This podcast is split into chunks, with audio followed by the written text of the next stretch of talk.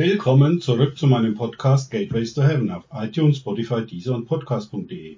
Mein Name ist Markus Herbert und mein Thema heute ist die Maschine, Teil 2. Weiter geht es in diesem Podcast mit dem Teil 2 der Maschine aus dem Buch Hirtenherz von Frank Krause. Den Link zum Buch findet ihr wieder im Text unter dem Podcast. Weiter also mit der Vision von Frank. Es ist vielerorten so, dass die Gemeinde sich in der Wüste niedergelassen hat, wie einst Israel. Sie haben dort ihre Konferenzen und ihr Kirchentum eingerichtet, um sich selber zu erhalten. Aber sich erhalten ist nicht den Weg in die Herrlichkeit gehen. Viele Herden und Hirten geht es rein um den Selbsterhalt.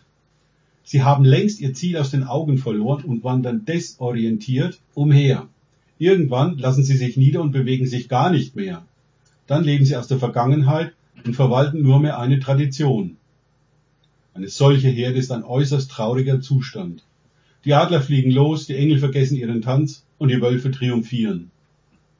Ich schaue den emsigen Hirten an, der sich fragt, was ich eigentlich so mache. Den Adler scheint er nicht wahrgenommen zu haben. Sein Blick ruht etwas misstrauisch auf mir. Seine Augen suchen an mir ein Zeichen eines Hirten, wie er ihn sich vorstellt. Jedoch findet er so wenig davon. Wo ist meine Agenda? Wo sind meine Programme? Wo ist meine Begeisterung für die Konferenz? Was ist meine neueste Betreuungsstrategie und wie meine Finanzpolitik? Welche Projekte laufen? Welche Besprechungen und Fortbildungen, Freizeit und evangelistischen Aktionen sind in Vorbereitung? Er findet an mir nichts dergleichen und ist schnell davon überzeugt, dass ich ein Narr bin und keine Ahnung habe, worum es im geistlichen Dienst geht und wo es mit der Gemeindearbeit langgeht. Er kann nur hoffen, dass mir kein Schaf folgt, denn dann wird es ja die Konferenz verpassen und all die wunderbaren Programme, Veranstaltungen und Projekte versäumen, die es auferbauen und dazu bringen werden, ein gutes Schaf zu sein. Dass ich so gar nichts aufzuweisen habe, ist auch mir irgendwie peinlich.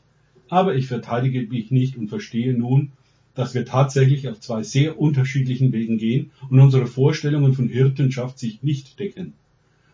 Bei seiner Rede, die er mir hält, steht wer weiß was alles im Fokus aber nicht Jesus. Ich aber wollte gerne nur von ihm reden, von Jesus, von Herrlichkeit und Nähe, dem Tempel und dem Gewand Gottes, welches ihn füllt, und von den Liedern der Engel und so weiter. Aber irgendwie klingt das angesichts dieses total engagierten Hirten alles so lächerlich und uneffektiv, so abgehoben und unrealistisch, dass ich es lieber sein lasse. Wir haben keine gemeinsame Basis. Wir können nicht wirklich miteinander reden.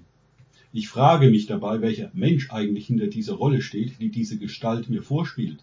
Da, einen Moment lang, öffnet mir der Geist den Blick auf das, was hinter der Fassade dieses kirchlichen Funktionärs vor sich geht. Ich sehe einen schwitzenden Arbeiter in einer großen Maschine einen Hebel bedienen, so wie ein Pferd oder Esel einen Kurbelstab immer im Kreis zieht. Der Mann darf nicht nachlassen, sonst bleibt die Maschine stehen und er werde schuld daran. Er ist von der Maschine ganz vereinnahmt, ein Teil von ihr, und in ihrem Frondienst gefangen, für immer. Ich gehe in dieser Vision zu dem Mann hin und frage ihn bei seiner anstrengenden Arbeit, was ist das für eine Maschine, die du bedienst? Das ist das Reich Gottes, sagt er. Wie bitte? entfährt es mir. Er wirft mir einen missbilligen Blick zu und meint, wenn nur alle ihren Platz darin einnehmen und ihre Arbeit tun würden, dann würde die Maschine schon funktionieren. Aber solche wie du, die entziehen sich der Arbeit Gottes und sind schuld, dass nichts funktioniert, wer sollte. Der Mann ist wütend auf die unwilligen und faulen Arbeiter.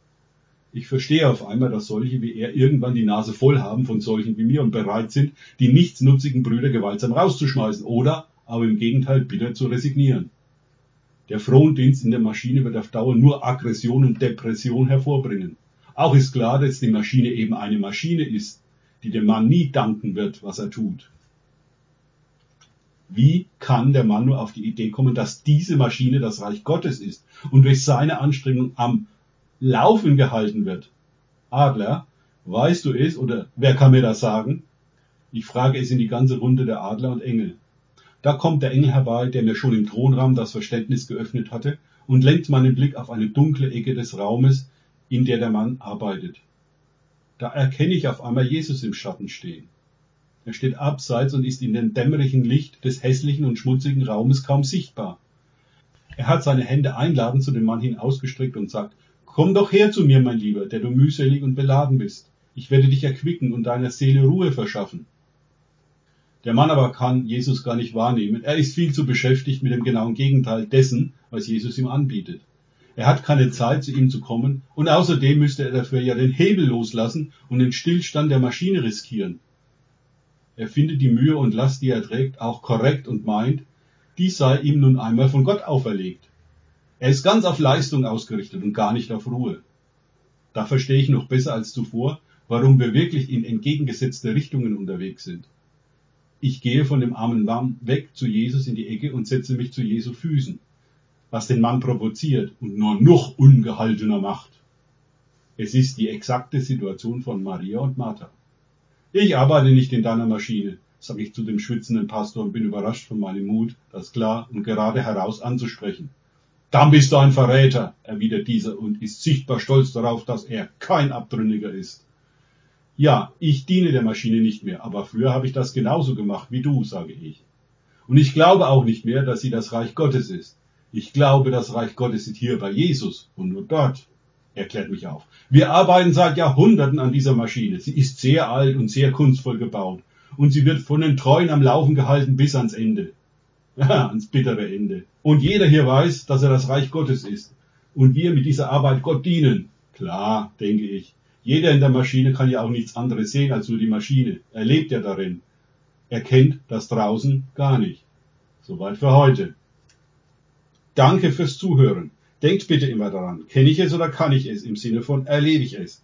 Erst sich auf Gott und Begegnungen mit ihm einlassen, bringt Leben. Gott segne euch und morgen hören wir uns wieder mit dem dritten Teil.